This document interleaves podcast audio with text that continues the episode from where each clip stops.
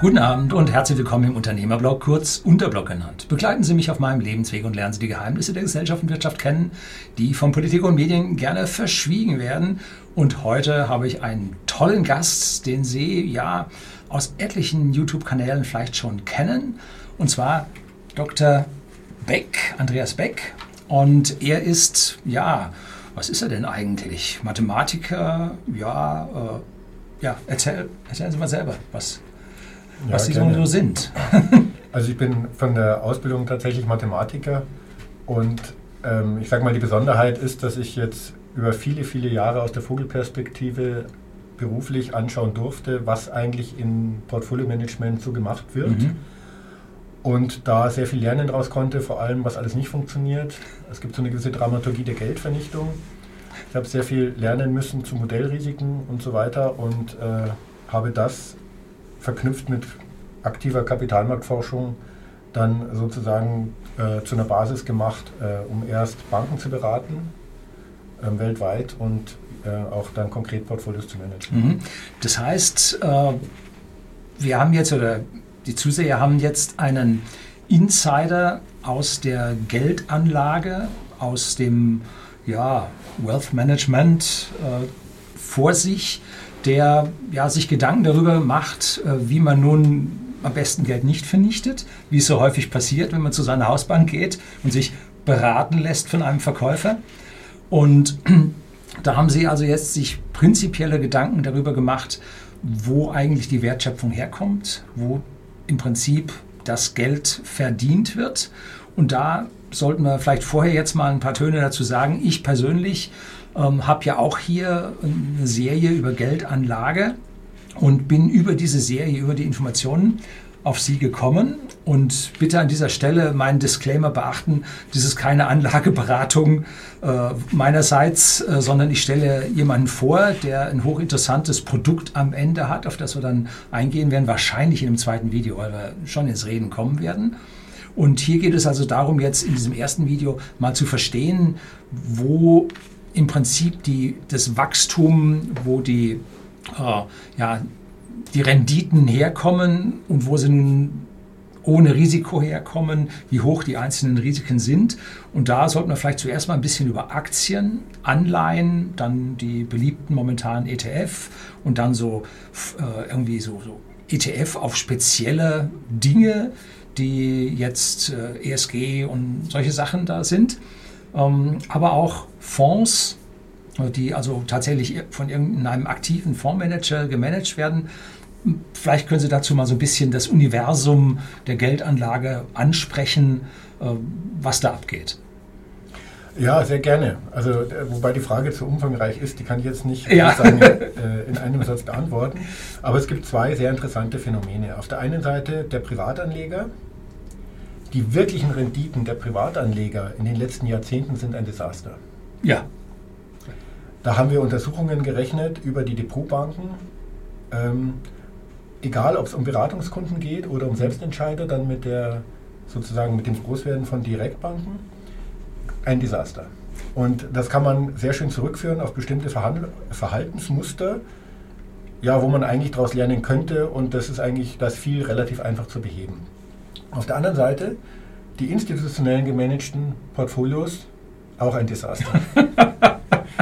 ähm, da kann man sehr viel auf die Regulierung zurückführen, aber man kann auch sehr viel darauf zurückführen, dass die Leistungsfähigkeit der Mathematik überschätzt wird in der Frage, was kann ich eigentlich aus großen Mengen an Daten herauslesen in der Frage zukünftiger Risiken.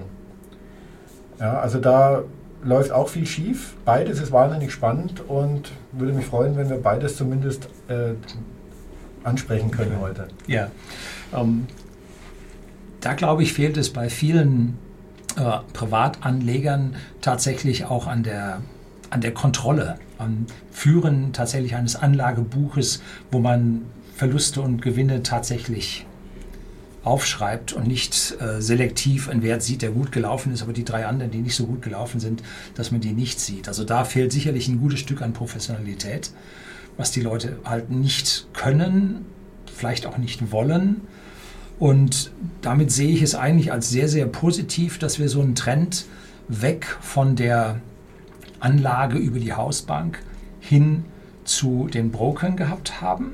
Bloß an der Stelle hat mir die Leute dann auch ein Stück weit allein gelassen, äh, weil sie nicht wissen, was sie da tun sollen. Ne? Dann hören sie von dem, das wäre toll, dann hören sie von dem, das wäre toll, dann kaufen sie sich einen Börsenbrief, dann kaufen sie sich eine Investmentzeitung, ein Magazin 14-tägig und dann picken sich da selektiv was raus. Das ist Zufall. Ne?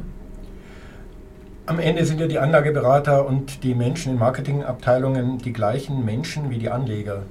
Also eigentlich ist, Menschen, nicht, ja. Ja, eigentlich ist gar nicht überraschend, dass so gewisse äh, Muster in den Fehlentscheidungen identisch sind. Das zweite ist die Frage der Kosten. Natürlich sind so Beratungsprodukte, früher noch mit Ausgabeaufschlag 5% und so weiter, sehr teuer. Aber da unterschätzt der Privatanleger die unglaubliche Kreativität der Industrie. Die Kosten zu verstecken? Die Kosten zu verstecken. Mhm. Und wenn ich mir anschaue, was heute passiert, zum Beispiel auch bei den Neo-Brokern, ähm, wie da halt Kosten nicht mehr ausgewiesen werden, ähm, das ist eigentlich auch kein wirklicher Fortschritt. Also es ist auch nicht wirklich günstiger geworden, wenn ich es mir anschaue. Mhm. Ach, das sind so diese, die, das Verkaufen der Order Queue vorneweg und dann kauft man zu höheren Preisen, dass dort was verdient wird? Also dieses, diese, ähm, der Sekundärmarkt, wo ein Market Maker einen Preis stellt, ist mhm. jetzt ein schönes Beispiel. Stellen Sie sich vor, ein prominenter Mensch legt einen Fonds auf und man weiß, der wird jetzt gekauft. Ja, mhm. Es gibt eine Marketinggeschichte dahinter, das Thema ist genau das Thema, was im Moment passt und der wird im Moment verkauft. So.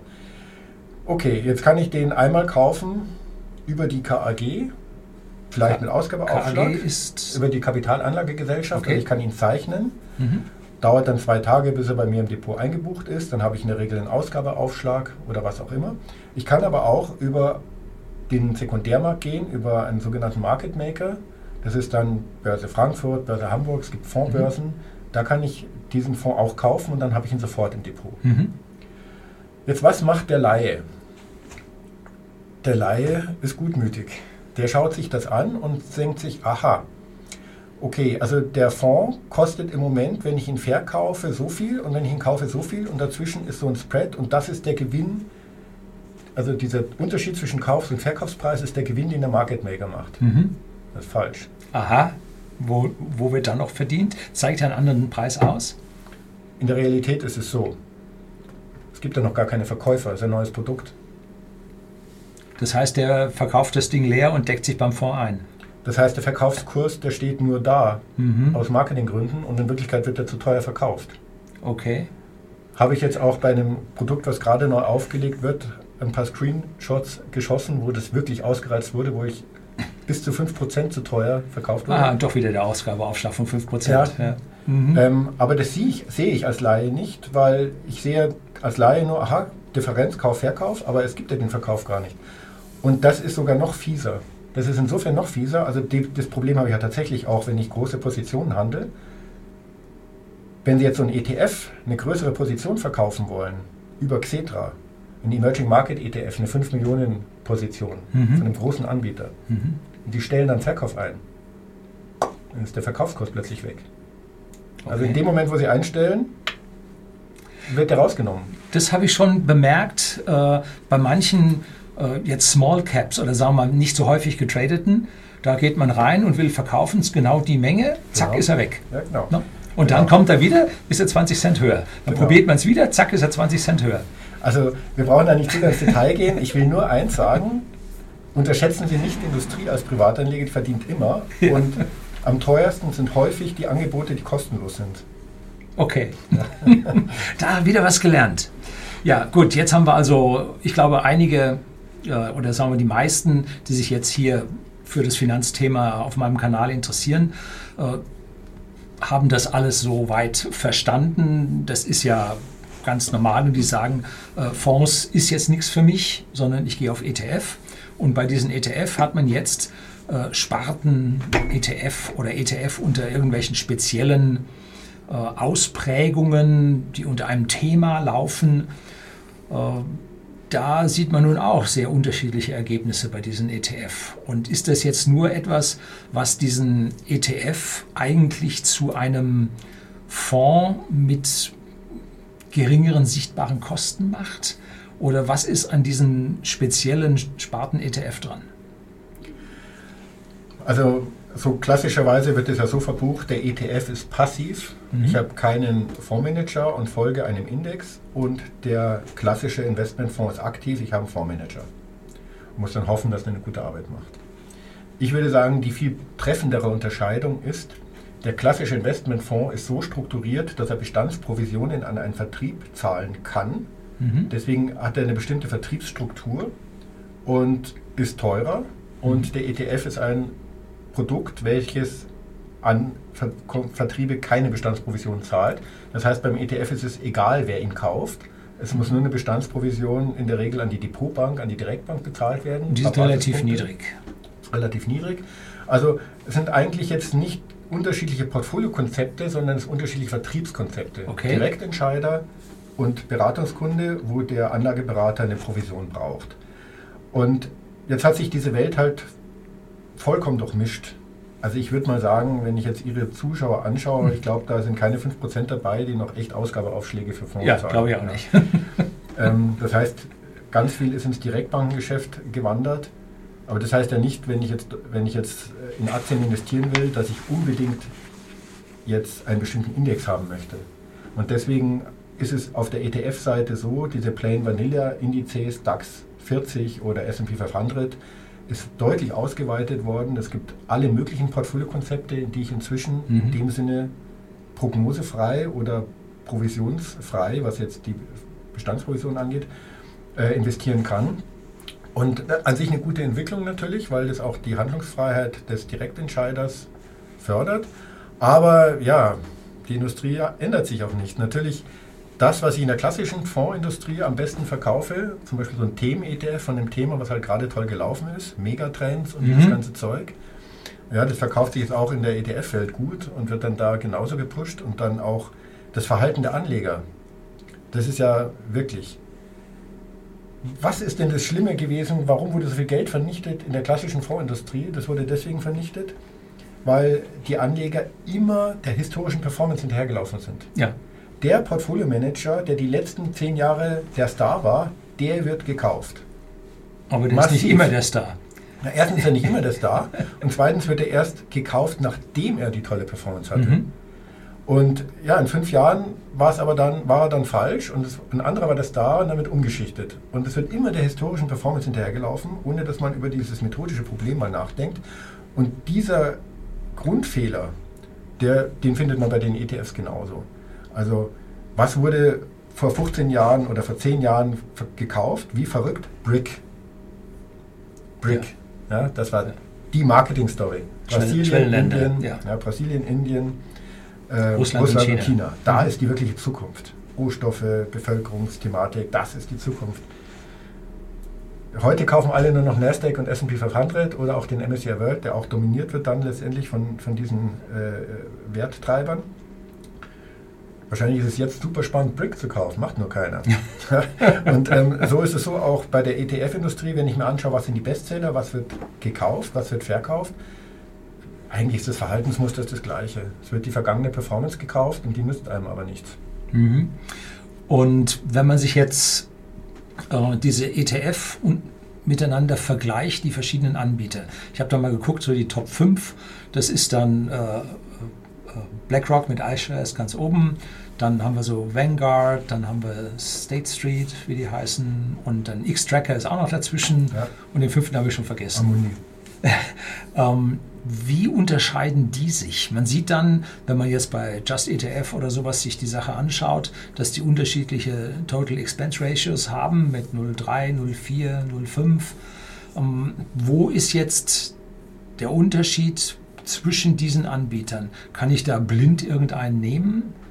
Oder sind die äh, jetzt wirklich entscheidend anders? Oder sagen nicht blind, sondern den nehmen, der den kleinsten Total Expense Ratio hat?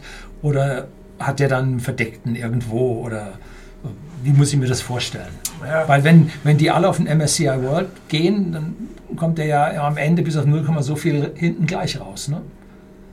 Ja, das ist äh, die Frage, die ist leider schwierig. ich würde Folgendes sagen fürs kleine Geld, für den Sparplan ist es viel wichtiger, äh, einen breit gestreuten vernünftigen Index zu kaufen und den auch diszipliniert zu halten, auch wenn es dann mal nicht in Mode ist und andere Dinge besser gelaufen sind ein paar Jahre, als dass ich jetzt hier wirklich den besten ETF-Anbieter finde. Wenn es um größere Volumina geht, dann stellt sich das etwas anders dar. Es gibt durchaus Unterschiede bei den verschiedenen mhm. ETFs, auch gravierende Unterschiede. Und da ist es aber definitiv so, leider, die Total Expense Ratio ist nicht handlungsleitend. Also wenn ich, es gibt keinen Zusammenhang zwischen der Total Expense Ratio eines ETFs und der Underperformance zum kostenfreien Index. Nee. Oh, haben wir, Hammer. Haben wir das Studien heißt, zu erstellt. Waren wir auch sehr überrascht. Wir haben es eigentlich erwartet. Ja, ich auch. Aber äh, so einfach ist die Welt nicht. Also schauen wir uns mal an, was macht denn so ein ETF eigentlich? Ja? Also ich fange mal mit was super Komplexen an, weil da kann man es schön sagen. Also die, das ideale Portfolio, was ich so ganz passiv, ganz primitiv ein Faktorenmodell nur über Marktkapitalisierung kaufen könnte, wäre der MSCI All Countries World Investable Markets. Mhm. 8800 Aktien. Okay.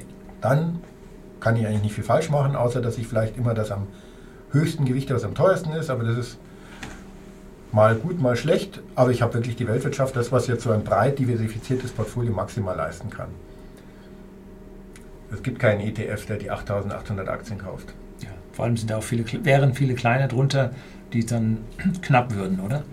Naja, ich muss ja, jetzt ist es so, also ich habe jetzt, ich muss das jetzt irgendwie abbilden können. Also einmal muss ich nicht, muss ich darauf reagieren können, dass gewisse Aktien vielleicht gerade nicht liquide sind. Genau. Da muss ich auch die Freiheit ich, ja. haben, die gerade mhm. nicht zu kaufen. Mhm. Dann habe ich diese Dividendenproblematik. Ich kann nicht bei jeder Dividendenausschüttung wieder Transaktionskosten produzieren. Ja. Das heißt, was gemacht wird, ist, es wird so ein Näherungsportfolio gefahren. Mhm. Und jetzt zum Beispiel auf diesen aus gewisser Hinsicht idealen Index für den Anleger gibt es jetzt einen ETF nur. Ähm, wenn ich jetzt da reinschaue, was macht er wirklich, dann kauft er nur 1450 Aktien. So, und jetzt wird es nämlich kompliziert. Das der heißt, eine nimmt die 1400 oder er hat 1400 andere, der andere hat die identischen 1000, aber 400 unterschiedliche. Das heißt, sie sind nicht deckungsgleich. Genau, sie sind nicht deckungsgleich. Aber jetzt, jetzt, jetzt, jetzt wird es eben kompliziert. Naja, natürlich nehmen sie in der Regel die liquidesten Werte. Mhm. Aber wenn ich jetzt als Investor diesen Index haben möchte, dann möchte ich ihn ja deswegen haben, weil ich ganz breit gestreut bin und weil ich auch die sogenannte Size-Prämie vereinnahmen möchte, dass langfristig kleine Unternehmen in der Regel rentabler sind als mhm. Großunternehmen. Mehr Innovation, mehr Dynamik und so weiter. MDAX ist besser als DAX. In der Regel, nicht immer, aber oft.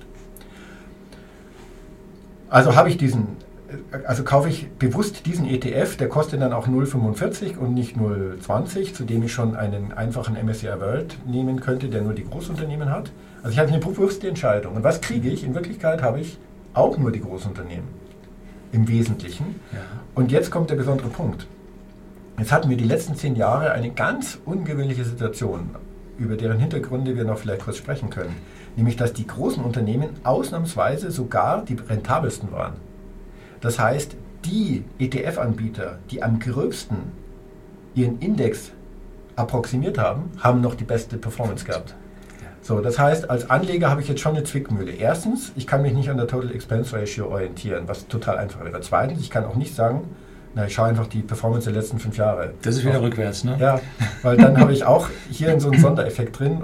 Oder anders formuliert, das wird echt kompliziert. Tun Sie sich das als Privatanleger gar nicht an.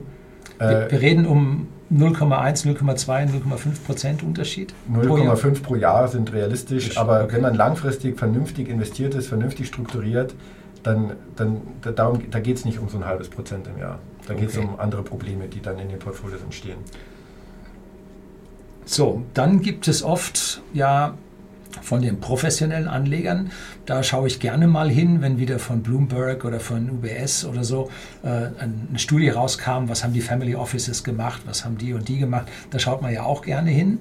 Und da gibt es dann zum Beispiel an den Unis, hat man das amerikanischen Unis, die ja meist Stiftungen sind, hat man das sehen können, dass die dort eine Anlage in Aktien und in Anleihen haben. Ja. Und immer wenn jetzt äh, die Zeiten schwieriger werden, ähm, dann gehen die in die vermeintlich sicheren Anlagen hinein. Und wenn die Zeiten wieder auf Wachstum stehen, dann sind sie wieder in den Aktien drin und versuchen so ihr Portfolio natürlich weiterzutragen und zu vergrößern und vor allem die Erträge daraus zu bekommen. Habe ich letztlich äh, ein Buch gelesen, auch hier vorgestellt, äh, Post-Corona von einem Professor, der also über diese äh, Stiftungen der amerikanischen Universitäten, wie die finanzieren, sich ausgelassen hat. Und da geht es gerade drunter und drüber relativ schwierig, weil halt bei den Anlagen halt die Rendite jetzt nicht mehr unbedingt da ist, bei den Anleihen. Und der Anleihemarkt halt ein riesengroßes Ding ist. Und jetzt stellt sich die Frage, es gibt sehr oft äh, Anlagestudien oder Empfehlungen, dass man einen Mix aus diesen globalen Aktien und Anleihen macht in einem Verhältnis 20, 80, 30, 70, 40, 60. Und da persönlich, da ich immer versuche, einen sehr, sehr langen Anlagehorizont zu haben, habe ich mich von den Anleihen, ich habe im Leben einmal eine Anlage gekauft. Also da waren mir die Renditen einfach so mau. Mhm. Und äh, ich bin nun auch das, was man einen Euroskeptiker nennt. Ich nutze ihn, aber wenn ich Cash halte, halte ich normalerweise in anderen Währungen, was in der letzten Zeit äh, nicht so gut war, weil der Euro sich ja so schlecht nicht entwickelt hatte. Jetzt ist der Dollar wieder pari seit einem Jahr. Aber wie soll man da mit diesen Anlagen in diesem ganzen äh, Umfeld umgehen?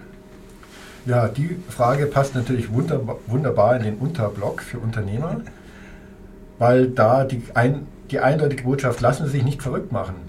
Wenn ich jetzt in der Presse über Geldanlage lese, auch in der ganz seriösen Presse, es wird immer über Wertpapiere gesprochen und so weiter. Dabei ist es einfach eine falsche Betrachtungsweise, weil Wertpapiere grundsätzlich keine Rendite erwirtschaften. Die Rendite entsteht ausschließlich in der realen Wirtschaft. Wertpapiere verbriefen Zahlungsströme. Das heißt, der Investor hat zu viel Geld und keine Idee und gibt es in der Wirtschaft jemand oder bei den Staaten jemand, der den Bedarf hat zu investieren und dafür Geld braucht und das dieser Vorgang wird in dem Wertpapier verbrieft. Mhm. Das Geld landet dort, wo es produktiv ist und dafür wird der Investor beteiligt an den Erträgen, die damit erwirtschaftet werden. Das ist seit den alten Griechen die einzige Wertschöpfungskette, wie tatsächlich Geld vermehrt wird. Wenn ich jetzt so dieses ganze Universum an Zehntausenden Wertpapieren und immer komplizierteren strukturierten Produkten anschaue, in Wirklichkeit gibt es genau drei. Drei Arten, wie ich investieren kann. Ich kann der Weltwirtschaft Eigenkapital zur Verfügung stellen. Ich beteilige mich an den Unternehmen, eigentlich cool, weil ich äh, auf ewig äh, berechtigt bin, an den Erträgen dieser Firma zu partizipieren. Oder ich gebe der Firma Fremdkapital, aus einem gewissen Blickwinkel auch cool, weil ich habe eine gewisse Fristigkeit. Ich weiß, in fünf Jahren kriege ich mein Geld zurück. Ich weiß von vornherein, was die Umlaufrendite ist und ob es dem Unternehmen gut oder schlecht geht, kann mir egal sein. Es darf nur nicht insolvent werden. Also ich gebe Eigenkapital, ich gebe Fremdkapital oder ich gehe in die in Derivate. Und Derivate sind negative Nullsummenspiele. Das heißt, den Euro, den hier einer verliert, muss ein anderer gewinnen. Und, und sind Kosten. Und äh, der Einzige, der immer verdient, ist die Bank. Also ich kann auch in diesen Derivatemarkt gehen und äh, ja, das ist, da wird aber nichts, keine Wertschöpfung äh, geliefert. Das ist aber zehnmal größer, ne? Der ist riesig. ähm, ja, und da, da, das, darauf kann ich nicht meine Altersvorsorge aufbauen. Ja. Das ist sinnlos. Also gerade als Privatanleger ist das sinnlos. Das heißt, es bleibt Eigenkapital, Fremdkapital. Und jetzt wird es natürlich spannend. Und das ist, diese Welt ist für die großen Institutionellen, für den norwegischen Staatsfonds oder für, äh, für so den Stiftungsfonds einer amerikanischen Universität oder auch für den äh, kleinen Mann am, am Bildschirm identisch. Der Markt ist für alle gleich. Mhm. Das ist schön am Markt. Ja, und jetzt, äh, jetzt genau, das heißt, ich habe halt 8800 Aktien, mehr habe ich nicht, so ungefähr. Die sind handelbar. Mhm. Ja. Okay. Okay, so das ist für alle gleich. Egal, ob ich jetzt Milliardär bin oder einen 100-Euro-Sparplan mache. Und was passiert jetzt bei den ganz großen Vermögen? Naja, ein Problem ist zum Beispiel, sind die Schwankungen. Man erwartet von einem guten Vermögensverwalter, dass er die Schwankungen begrenzt. Weil die Leute Angst haben. Ja, die Leute haben Angst, sie interpretieren die Daten auch falsch. Die Schwankungen, die sagen ja gar nichts über die Realwirtschaft aus. Also über die Rentabilität meines Geldes. Das sagt nur die Einschätzung aus. auf dem Ticker. Ja, und den Zustand ja. des Wertpapiermarktes. Mhm. Aber das ist eine absolut handlungsdominierende Größe, auch rechtlich, auch juristisch sozusagen von der Regulierung her. Darauf sind auch die dominanten Anleger, die Consultants, die diese Anleger haben, die Wirtschaftsprüfer gepolt. Und jetzt ist eine ganze Industrie entstanden, nur mit dem Ziel, diese Schwankungen zu glätten. Und diese Industrie verbrennt unglaublich viel Geld. Und das kann man im Moment auch wieder sehen. Weil was wird zum Beispiel gerade gemacht in den großen Portfolios? Ähm, okay, die Aktien sind die Aktien, sind die Aktien, die Rentabilität der Unternehmen, der Weltwirtschaft passt. Gibt es auch kein Szenario für einen Weltzusammenbruch. Ja, die Produktion funktioniert, auch, hat auch über Corona funktioniert. Großartig, okay. Da habe ich jetzt schon mal meinen Einblock. Auf der Anleihenseite, den ich normalerweise genommen habe, um die Volatilität zu dämpfen, mhm. habe ich aber Negativrenditen. Blöd. Blöd.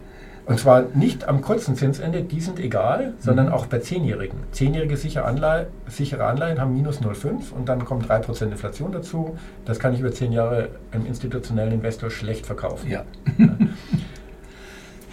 so, jetzt gibt es zwei Auswege und die werden exzessiv gespielt und das sind Zeitbomben. Der eine Ausweg ist, ich senke halt immer mehr die Qualität meiner Anleihen. Im Durchschnitt, was früher AAA war, ist, ist jetzt Triple B. Mhm. Ja. Also Sie können sich gar nicht vorstellen, was für eine Industrie entstanden ist jetzt, die Anleihen produziert, die gerade noch Triple B sind. Ja. Also es ist wie, wie die Hypotheken 2007. Um, um das zu, zu, äh, zu kommentieren, äh, Triple B wird von den großen Investments noch genommen und der Staat nimmt alles über D. Ne? Oder die EZB nimmt alles über D. Na, lassen wir die EZB mal offen. Das ist eine eigene Sendung. Aber die meisten äh, Investoren verpflichten den Vermögensverwalter dazu, nur ein Mindestrating zu akzeptieren okay. und das ist 3b. Mhm. Also wollen sie alle 3b-Anleihen im Moment. Ja? ja. Und jetzt gibt es dann zum Beispiel auch schon ETFs, die sind 3b und 2b, aber die sind so strukturiert, dass ich sie als Vermögensverwalter verbuchen darf als 3b noch. Also es gibt schon wieder spezielle Konstruktionen. Also da wird natürlich gemacht, was geht. Da wird ein CFD dazu abgeschlossen, um das, die, das, die Marge zu sichern. Auf die Details brauchen wir jetzt nicht eingehen. Aber ähm, es ist wie immer, wenn halt dann alle das Gleiche wollen, wird es preislich unattraktiv. Und die Risikoprämien am Anleihenmarkt sind sowas von im Keller, dass es überhaupt in keinem Verhältnis mehr dazu steht, äh, zum Ausfallrisiko, was damit eingegangen wird. Mhm. Okay. Also das ist die eine Möglichkeit. Ich senke einfach die Qualität der Anleihen und solange nichts Ernsthaftes passiert und die Zentralbanken weiter fluten und so weiter, merkt es der Kunde auch nicht, weil die Volatilität ist niedrig. Historisch werde ich sogar belohnt, weil dadurch, dass es alle machen, sind die Risikoprämien gefallen und es sieht dann auch noch aus, als wäre ich der größte Vermögensverwalter aller Zeiten. Mhm. Der zweite Weg ist, ich, ich versuche Anlageprodukte zu finden, wo es, äh, wo es keine transparente Bewertung gibt jeden Tag. Also ich nehme illiquide Anlagen mit rein. Das glättet die Volatilität ja besser als alles andere. Okay. Ja? Oh, Abgründe. Abgründe. Ja. Das heißt, äh, ich gehe raus aus dem transparenten Markt, gehe in sogenannte Infrastruktur, nennt man es dann, mhm. oder in andere Anlagevehikel, wo es keine transparente Kursstellung mehr gibt und damit kann ich das so ausweisen, als hätte ich keine Wohler. Tatsache ist natürlich, dass ich mit solchen Spielen das Risikomanagement ganz schön aufs Glatteis führen kann und das auch immer wieder zu großen äh, Vermögensvernichtungen führt. Letztes Beispiel, die Alpha-Fonds der Allianz sind durch die Presse gegangen. Vorletztes Beispiel, die Hedgefonds der Credit Suisse. Das sind genau solche Konstrukte, die nur dazu dienen, die Wohler zu glätten.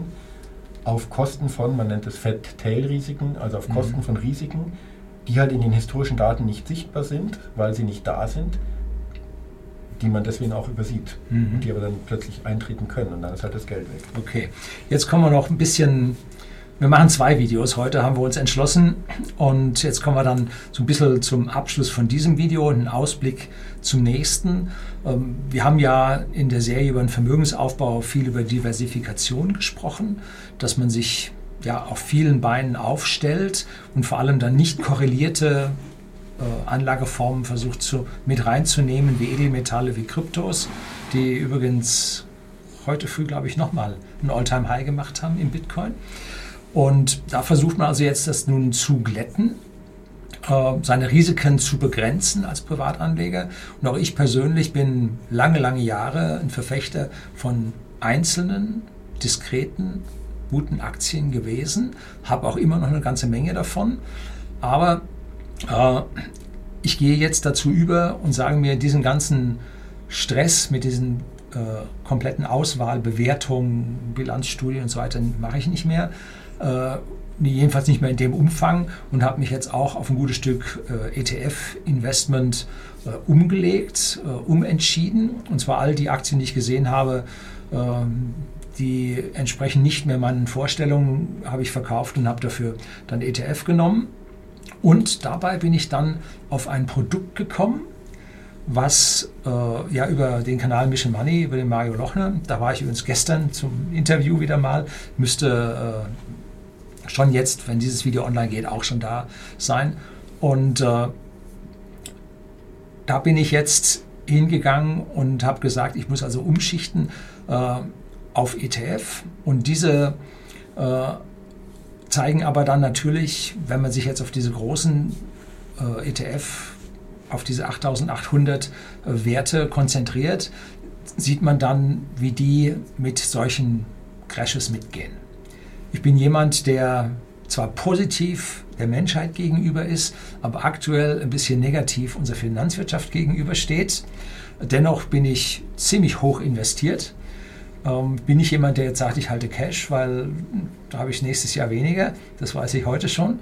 Und da bin ich auf ein Produkt gekommen, was ich gekauft habe. Und deshalb kommt dann jetzt hier schon zum Abschluss der Disclaimer. Das Produkt äh, von Dr. Andreas Beck, äh, Global Portfolio One, halte ich auch.